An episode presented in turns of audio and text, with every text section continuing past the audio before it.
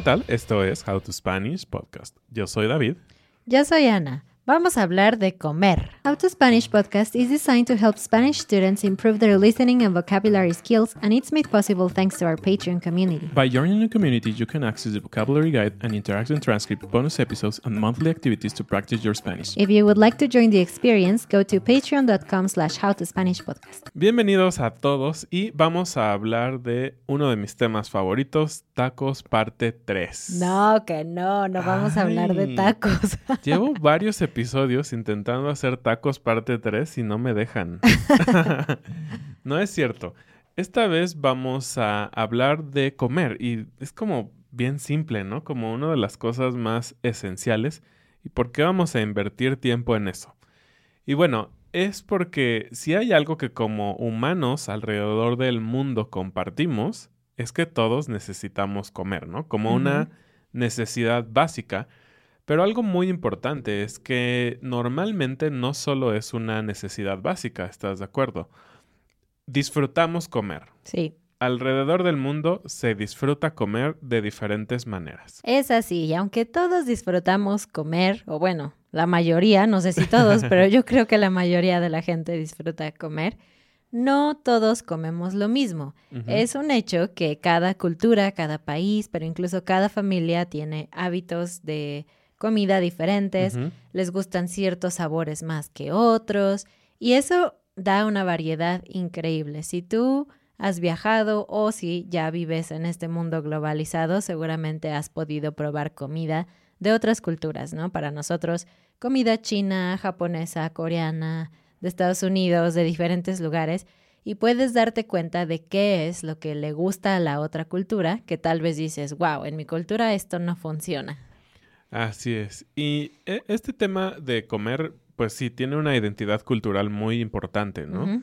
Crecemos comiendo lo que come nuestra cultura. Es como muy básico de pensar, pero si piensas las, no sé, las comidas básicas de un mexicano normalmente van a tener tortillas, queso, Frijoles. frijoles, crema y ustedes saben, ¿no? Mucho de lo que nos hace muy mexicano. Pero si volteas hacia un mismo niño, tal vez del periodo de 5 a 10 años, y te vas a China, seguramente no va a consumir lo mismo. De hecho, es un hecho, no va a consumir lo mismo, ¿no? Entonces, pues comer y los platillos que comemos tienen que ver con nuestra cultura. Sí, principalmente con los ingredientes que tienes disponibles. Si en tu país crece mucho trigo, pues vas a comer trigo. Si crecen papas, vas a comer papas. Pero lo genial es que no solamente tiene que ver con la geografía y lo que tienes disponible, sino con otras cosas, otros aspectos también muy relacionados a la cultura, como por ejemplo la religión, eso también puede influir en lo que come una cultura o no, los eventos históricos que han pasado en tu país. ¿no? Y yo cuando estábamos estudiando esto dije, ¿cómo que la historia? No tiene sentido, pero va a haber un ejemplo que los va a dejar muy impactados, así que créanme que sí. Obviamente también las creencias, los valores familiares, eh, todo esto influye, ¿no? Eh, sabemos que algunas culturas, por ejemplo, no comen cerdo o no comen vaca, entonces algo que puede ser muy natural para otros, para otra parte del mundo puede ser como una prohibición cultural. Bueno, yo tengo la teoría, ustedes díganme qué opinan, de que conforme vas creciendo, entre más adulto o más grande te haces, más te sientes conectado o arraigado a la comida de tu país. Como que cuando era más joven me era más fácil pensar en dejar de comer tacos y eh, comer pura pasta o cosas así. Pero entre más grande me hago, más extraño mi comida cuando no la puedo comer. ¿no? Entonces nos identificamos mucho con la comida de nuestros países, pero sabemos que la comida es un identificador de tu como nacionalidad aún más fuerte cuando eres un inmigrante, es decir, cuando te mudas, cuando decides vivir en otro país, en otra cultura que no es la tuya, ahí es donde se nota aún más esta como conexión con la comida de tu país, porque es una de las cosas que podrías extrañar más. Así es, y la cocina ah, que se lleva a otras partes del mundo tiene un toque muy interesante. Como ya dijo Ana, si pensamos en un inmigrante que tiene que salir, digamos, de México y que se va a vivir a otro lugar, pues obviamente va a extrañar su casa, su familia. Y tal vez lo que pueden pensar con lo que pueden tener ese cachito de México en donde quiera que se encuentren es cocinar los platillos mexicanos. Pero te encuentras con un problema. Casi en el 100% de las veces vas a tener dificultades de encontrar los mismos ingredientes Claro. que tú utilizas en tu ciudad natal, en tu pueblo, lo que sea. Por lo tanto, eh, empiezan a existir esto que a veces llamamos como cocina fusión, ¿no? O como simplemente nuevas cocinas que no son de aquí ni son de allá, pero Claro. tienen influencia de los dos lados. Y vamos a platicarles un poquito de justamente esto que nos ocurrió en, en nuestro viaje que tuvimos. Fuimos a un restaurante que se llama Naco. Ajá. Que por cierto salen en Taco Chronicles en la Sí. nueva temporada, así que pueden ver allá. Pero lo que nos pasó que fue muy interesante es que nosotros, siendo mexicanos, llegamos a este restaurante de mexicanos que había, obviamente, los meseros, los cocineros, todos eran la mayoría mexicanos, había otros hispanohablantes de. Venezuela, etcétera. Pero la verdad es que conectamos con ellos instantáneamente, así, en un segundo de hablar español unos con los otros y darnos cuenta, obviamente, de que somos del mis- de la misma cultura, hicimos una conexión rapidísima. Y esto podría parecer algo muy simple, pero ya que lo analizamos nos dimos cuenta de que no. Nosotros no nos llevamos bien con absolutamente todos los mexicanos de nuestro país o de nuestra ciudad. Claro. No hacemos clic con cualquier extraño que conocemos en un restaurante o en una cafetería. No funciona así. Sin embargo, al estar en otro país diferente al nuestro, consumiendo comida de nuestro país, felices porque encontramos chilaquiles y otro tipo de comida muy mexicana, hicimos una conexión con estos extraños. No sabemos nada de su personalidad, de sus creencias, de nada, pero simplemente el tener en común la misma cultura y la misma comida nos volvió como amigos instantáneos, tanto que hasta nos invitaron a una A celebración de su restaurante y muchas cosas, que esto es algo que no hubiera pasado así en nuestro propio país. Entonces esto te demuestra lo fuerte que puede ser compartir la comida. Así es, y este lugar eh, estaba delicioso, la verdad es que estaba muy bueno y era una adaptación muy, digamos, muy única, bastante genuina a la comida mexicana porque, por ejemplo, fue uno de los pocos lugares donde comimos tortillas de maíz como una opción en los tacos, pero aún así tenían ciertos toques que no se tienen exactamente en México, que puede ser parte como de la cocina propia del restaurante o simplemente adaptaciones al lugar. Em, y un ejemplo muchísimo más claro es la comida Tex-Mex, que de entrada tiene Tex-Mex de Texas y México, ¿no? Sí. Mucha gente suele pensar que la comida Tex-Mex es lo mismo que comida mexicana, pero no. No. Es una fusión, es justamente una cosa única que solo existe en sí misma, no es comida clásica de Estados Unidos, no es comida clásica de México, es una mezcla. Así es. Y algo muy interesante, o que para mí me, me parece ahora chistoso, es que esta comida que nace justamente en la frontera, eh, pues ahora se vuelve parte como, sí de ambos países, pero inclusive en México hay restaurantes en la zona centro que se dedican a tener comida Tex-Mex. Es decir, se fue la comida hacia esa parte del país o de Estados Unidos y luego regresa ya como una identidad propia. Entonces es un toque diferente, es algo que para nosotros también es atractivo como una, un pequeño cambio de la comida mexicana. Y bueno, si tú nos estás viendo en otra parte del mundo, no en Estados Unidos o no eres mexicano, quizás te estás preguntando, pues, ¿cuál es la diferencia entre la Ujú. comida mexicana y la comida Tex-Mex? Bueno, no somos expertos en la comida Tex-Mex, pero algo que sí tienen muy en común esta cocina es que se utiliza mucho la crema, los quesos, el comino, esta especie es muy usada y eso, aunque sí se usa en la cocina mexicana, no es un sabor predominante y en la comida Tex-Mex sí es como básico. Por ejemplo, piensa en las enchiladas. Las enchiladas es un platillo mundialmente conocido, pero en México es mucho más acuoso. Es como nada más eh, la salsa picante, muy líquida. Pero en la comida Tex-Mex está mezclada con mucha crema, mucho queso. Entonces es un platillo completamente cremoso y el picante es diferente. Entonces ese sería un ejemplo de comida. Sí, y, y claro, los burritos eh, fajitas, eh, el chili, Sí, chili eso. con carne.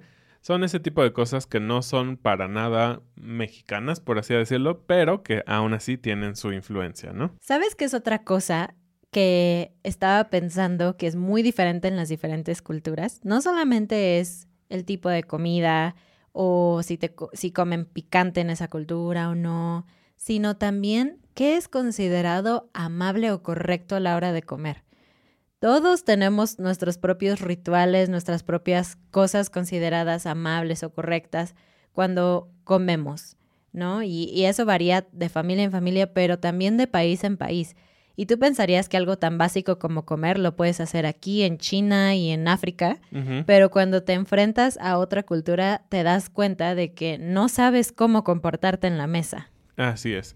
Y esto tiene mucho que ver con cosas muy básicas como los utensilios que utilizamos para ingerir los alimentos, ¿no?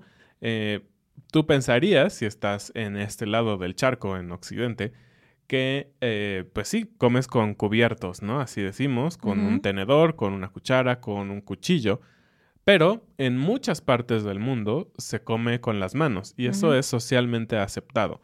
Inclusive en México es tan común eh, tener una, una sopa, por ejemplo, en, en un mismo eh, grupo de alimentos que vas a comer con una cuchara y después de eso vas a comer tacos que vas a comer con la mano. Entonces, simplemente el, la etiqueta, por así llamarle, de cómo comemos cambia en distintas partes del mundo. Obviamente cabe mencionar que la etiqueta a la hora de comer es algo que va cambiando, especialmente ahora en el mundo globalizado, ¿no? Porque en México jamás se usaban palillos para comer, pero el hecho de que ahora tenemos restaurantes japoneses o chinos o coreanos, pues nos da la opción de empezar a comer así también y pues de tener como una probadita de lo que hacen otras personas. Igual en un restaurante de India puedes usar las manos.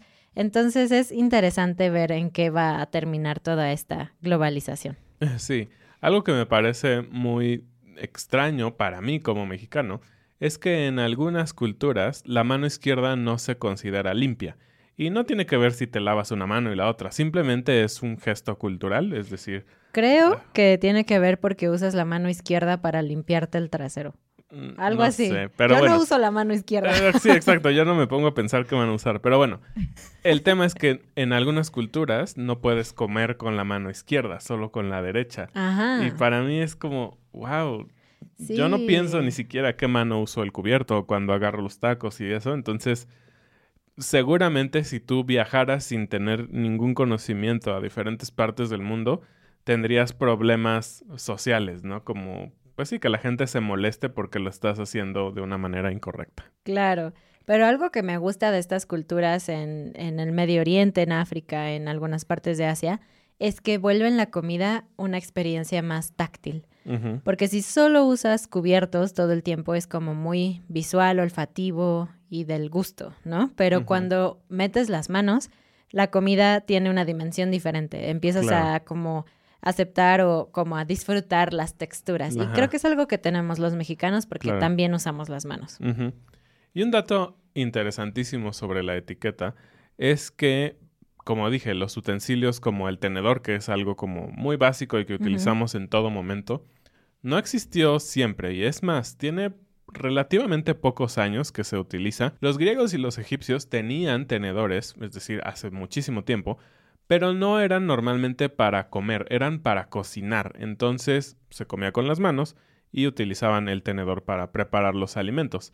Pero este tenedor o el formato como lo usamos hoy en día existe desde los años 1800. Estamos hablando que pues unos 300, 400 años, tal vez en algunas culturas, es bastante nuevo para la humanidad comer de esta manera socialmente aceptada como ahora la tenemos. Sí, y bueno, lo que más conocemos aparte de los utensilios es los palillos. Y tú pensarías que los palillos son iguales en cualquier país que come con palillos, pero no es así. Esto me encanta porque cada país, cada cultura asiática tiene diferentes costumbres a la hora de comer también y eso influye en la forma que tienen sus palillos. Por ejemplo, en Corea son más planos y generalmente son de metal, mientras que los japoneses tienen palillos más cortos y más puntiagudos Y todo esto tiene que ver con su forma de compartir la comida, de producir la comida y todo esto. Te vamos a compartir unos cuantos ah, cosas de etiqueta de algunas culturas que nos parecieron muy interesantes. Y bueno, claro, no somos de estas culturas, no hemos visitado todos estos países y si tú eres de ahí, dinos si esto es verdad o no. Esto es solo como información general que encontramos, pero siempre nos gusta que ustedes nos digan. Ajá, bueno, ahora sí. En Egipto eh, no puedes comer con la mano izquierda y no veas la comida de los demás. Eso es, me parece interesante. Aquí yo siempre le echo un ojo a, no solo a qué estás comiendo tú, por ejemplo, cuando vamos a un restaurante, pero qué están comiendo los demás, como para saber qué puedo pedir la próxima ocasión, ¿no? Otra cosa es que es considerado más amable dejar un poquito de comida en tu plato. Esto es porque es una manera de decirle al anfitrión que fue lo suficientemente generoso y que te dio suficiente comida, tanto que necesitaste dejar un poquito porque ya no te cabe más. Y esto es un aspecto que va a cambiar mucho de cultura a cultura, si es aceptable dejar comida o no, pero en Egipto sí. Y lo mismo pasa en China. También deja un poquito de comida, eso se considera aceptable. Algo interesante es que si estás en una reunión, normalmente van a estarte rellenando el té. Y si ya no quieres más té, ya no tomas y dejas la taza ah, llena. Eso es también bastante peculiar, en, en mi parecer. Sí, porque yo en como mexicana se vería un poco grosero si alguien me dio una taza de té no tocarla. Claro. ¿no? Entonces, para ellos es la forma de decir gracias, no quiero más, pero para un mexicano sería grosero. Otra cosa es que no debes de jugar con los palillos. Eso ¿no? es algo que tú harías. Claro. Te veo totalmente agarrando los palillos y así tocando como, la batería. claro, sí, No. sí, sí. Y te- que tampoco puedes andar señalando con tus palillos como a las personas. sí. Pero bueno, Mesero con el palillo. algo muy interesante es que puedes echarte un erupto o un sapo, como decimos, y se considera como que te gustó y te llenaste. Entonces, acá, por ejemplo, no es algo que No, sucede, sería mal. como... Pues muy, muy, muy en confianza lo puedes hacer y es aún así es como causa de broma y todo, pero, pero no, no lo hagan en México, háganlo en China. Otra cosa que es común en algunas culturas es que la persona mayor es la que tiene que comenzar a comer. Tú no puedes darle una mordida a tu taco antes de que el abuelito o la abuelita empiecen a comer. Y eso demuestra mucho respeto a los mayores. Y hay culturas que sabemos que son, eh, que toman esto mucho más en cuenta que nosotros, ¿no? En México yo creo que sí tenemos respeto por los mayores, pero no al nivel que tienen Pero no en la culturas. comida. Sí, no, en la comida yo no te conozco, yo solo voy a comer. Exacto. Pero bueno, India y Corea del Sur son dos ejemplos de culturas en donde la persona mayor come primero por respeto, ¿no? Y bueno, en Corea, ya saben que a mí me gusta Corea, es importante siempre recibir todo con dos manos. Entonces, cuando alguien te pasa algo de comida, siempre con las dos manos, nunca con una sola mano. Eso también es algo muy raro para nuestra propia cultura aquí en. México. Aquí es común que pides algo así como pásame la sal y mientras sigues como con el taco en la otra mano, entonces ocupas ambas manos, ¿no? Y otra cosa que me gusta es que siempre debes de estar rellenando la bebida de las otras personas. No es Mm. amable rellenar tu propia bebida, siempre alguien más lo tiene que hacer. Y algo que a mí me pondría muy nerviosa es que no es amable rehusar invitaciones a beber alcohol. Eh, esto es algo que podemos ver al menos en la televisión, no sé qué tan cierto o a qué grado es, pero debe ser complicado ser abstemio en un país como Corea del Sur. Sí, y por el contrario, en Bélgica, hablando de este tema de si deja comida o no, en Bélgica eh, lo recomendable es no dejar comida en el plato. Algo interesante es que los anfitriones se sientan en la cabecera de las mesas. Eh, normalmente aquí es, pensamos en un anfitrión, pero en, en esa cultura si hay, digamos, dos esposos que invitan a comer a otras familias, se sientan en ambos lados de la mesa. En Francia, siempre que pienso en Francia, pien- pienso en pan, queso y vino. Claro. sí. Obviamente la comida francesa es mucho más que eso, pero es una realidad que hay mucho pan. Y algo que pasa en nuestra cultura es que antes de que te sirvan la comida, al centro va a haber algo. A veces hay pan, a veces hay totopos, como tortillas de maíz frito y salsa, para que comas un poquito y te entretengas antes de que llegue la comida. Y entonces yo me imagino que si fuera a un restaurante en Francia y veo un pan buenísimo y mantequilla o algo así, obviamente empezaría a comer el pan primero antes de que llegue la comida. Pero eso es algo que no se debe hacer porque el pan es acompañamiento de los platillos. No te debes de comer todo el pan antes de que llegue tu comida. Y siguiendo con el pan y un país cercano que se encuentra en Europa. Hablemos de Italia. En Italia, eh, si tú quieres demostrar que te encantó la comida, no vas a eruptar como vimos en, en otro país, pero se ve bien que limpies tu plato con el pan. Esto también me pareció súper divertido porque es algo que hacemos los mexicanos. Sí. Obviamente, yo creo que el 60-70% de las veces lo hacemos con una tortilla porque comemos más, pero sí también con un bolillo, ¿no? Que es nuestra versión eh, muy local de- del pan blanco salado, ¿no? Eh, algo más en Italia es que no debes de sorber la pasta y yo lo he hecho mil veces. Sí. Como niño, aquí es muy común que te dicen como que para que te lo comas, que juegues un poquito con la comida, ¿no? Como sórbelo o el avioncito y todo esto. No lo puedes hacer. Y algo muy interesante es que tampoco debes de cortar la pasta. Yo no sabía. Sí, yo tampoco. Es complicado para mí comer Ujú. espagueti sin cortarlo o sin sorberlo. Es difícil. Sí, entonces creo que lo que está bien es como enredarlo hasta que se termine ese rollo de espagueti y meterlo todo a tu boca o morderlo. Muy Nota mental, nota mental. Nunca pedir pasta en Italia. Creo que va a ser difícil. Y en España, Eh, una de las cosas que es muy famosa es que la cena es muy tarde. Cenar allá es a las 9, 10 de la noche, es muy, muy tarde y no es una cena ligera, ¿eh? Cenas muy, Le muy entran bien. duro. Otra cosa es que se ve muy mal desperdiciar comida. Entonces, esto de dejar un poquito de comida ahí en tu plato para decir que fue suficiente, se ve pésimo. Entonces, no les gusta desperdiciar.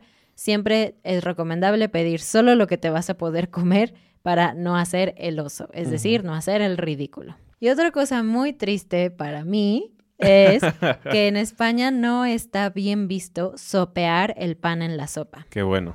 Lo odio. Ay, a mí me encanta. Sopear es la actividad, la acción de tener un pan, una galleta, cualquier cosa como sólida y luego mojarla en algo Líquido. mojado, como una sopa o la leche o el café. Entonces a mí me encanta sopear el pan en la sopa o el pan en la leche, me parece algo tan delicioso. David lo odia. Eh, en México no está mal visto, pero No. tampoco está muy bien visto. No lo vas a hacer en un restaurante elegante ni nada Sí, así. Si te invitan a comer con el presidente, no, No lo vas a hacer. hacer. pero en España es muy mal visto. Y por último hablemos de nuestro México. ¿Qué cosas están bien y mal vistas? Bueno, de entrada lo hemos hablado en el tema de eh, el tiempo para los mexicanos. No está tan bien visto llegar súper puntual, inclusive minutos antes sería como ¿te caíste de la cama o qué pasó? Sí, es como no estoy listo. La mayoría de la gente, si te dice que la cena es a las 8, no está lista a las 8. Ujú. Nunca. Entonces es mejor llegar hasta 30 minutos tarde. Yo diría que unos 15, 20 minutos 15 está- tarde está es decente. perfecto. Obviamente, parte importantísima de nuestra comida se come con las manos. Entonces, nunca, nunca, nunca comas un taco con cubiertos. No Ajá. comas una tostada con cubiertos. Algo que he visto que puede ser complejo de entender es un sope. Y el sope a veces sí lo podríamos comer con cubiertos, pero es muy aceptado meter las manos y agarrar el sope aunque se esté deshaciendo, ¿no? Claro. Y bueno, cabe decir que los mexicanos no se van a ofender porque comas un taco con cubiertos, pero sí se van a burlar de ti. Es considerado como algo muy muy fresa, como de alguien que cree que es superior a todos y que no quiere ensuciarse, entonces no quiere ser esa persona. Ah, algo también muy aceptado y como muy padre, muy amable, es decir provecho antes y después de que entras a un restaurante. Y tal vez no lo vas a decir a todos los que están en el restaurante, pero sí a alguien que está cerca de ti. Entonces te sientas en la mesa con tus amigos y dices provecho. Es una señal como de vamos a comenzar a comer. Y al final, como tú dices, es una señal de a los demás disfruten su comida, yo ya terminé, ya me voy. Y por último, también nos gustaría compartirles que chuparse los dedos es algo intermedio. No podría decir que es 100% aceptado, pero si lo haces, eh, digamos, con familia, eh, En un grupo cercano no va a pasar nada y al contrario sería una muestra de decir, Me gusta esto mucho. que me diste, wow, estuvo increíble. Me chupo los dedos, obviamente con las comidas que comiste con la mano. Si comiste Claro. algo con cubiertos, un mole o algo así y metes el dedo, eso sí va a ser muy extraño. Entonces, digamos, lo que sale del taco, el- la salsa, O el queso que te quedan los el dedos. queso, todo eso, si te chupas el dedo no pasa nada, es aceptado. Así es. Y de hecho esa es la frase del día y con eso vamos a terminar. La frase es, está para chuparse los dedos. Es una forma de decir que algo está deliciosísimo, muy rico. Está para chuparse los dedos. Bueno, pues sabemos que esta época del año es de mucha comida, así que por eso nos inspiramos en el fin de año, Navidad y todo eso, para hablar específicamente sobre comida. Pero si tú tienes interés en conocer un poco de la Navidad en México y las celebraciones, los años pasados hemos hecho videos sobre estos temas, así que puedes verlos. Así es, y esto es todo por esta semana. No olvides que en Patreon tienes acceso a muchos materiales que te ayudan a seguir aprendiendo español y también acceso a nuestra comunidad para poder hablar español casi todos los días. Muchas gracias y bienvenidos a nuestros nuevos patrones, Harvey, Aneta, Ralph, Nolan, Tia. Ed, Ruff, Mark and Diana, and Jaycee. Nos vemos la siguiente semana. Adiós.